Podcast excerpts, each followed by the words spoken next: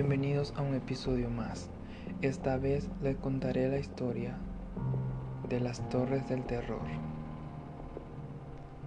Las Torres del Terror o las Torres del Cisal fue una construcción que se llevó a cabo hace 47 años en el gobierno de Carlos Andrés Pérez. La historia nos cuenta que el proyecto contaba con 10 edificios, cada uno de 25 pisos. Pero todo quedó paralizado ya que el terreno donde se estaba llevando a cabo esta construcción era muy inestable y también porque la contratista se quedó sin fondo. No pudieron seguir con la construcción. El dueño de la contratista puso todos sus ahorros en este proyecto. Como no funcionó, el señor se quedó sin nada. Esta sería la historia básica sobre estas torres.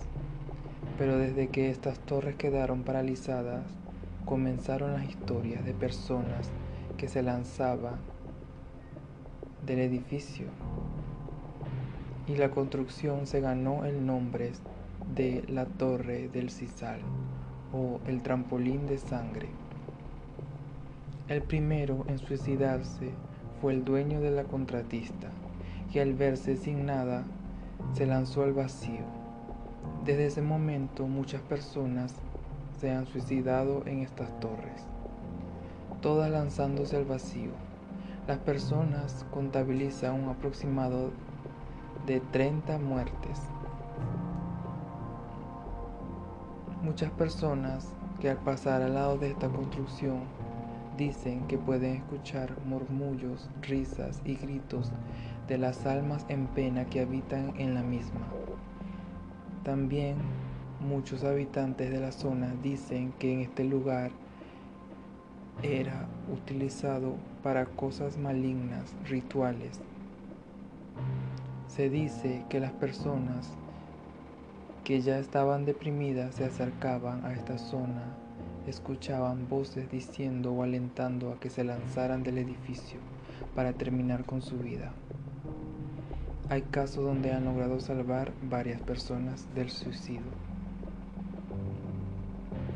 Recientemente, estas torres del terror volvieron a ser noticias, luego de que un hombre acabara con la vida de su pareja y llegara a estas torres para además acabar con su vida también. En internet se puede ver el momento en que el Señor acaba con su vida, pero además de eso, un hecho extraño es cuando luego de lanzarse se puede ver una figura negra casi sin caminar deslizándose por los cuartos de los edificios.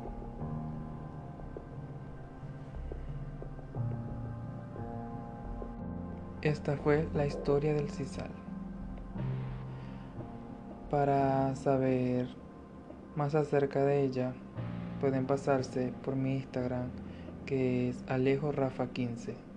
En las historias destacadas voy a colocar algunas imágenes del edificio y algunas anécdotas de lo que han dicho las personas que han sido entrevistadas. Muchas gracias.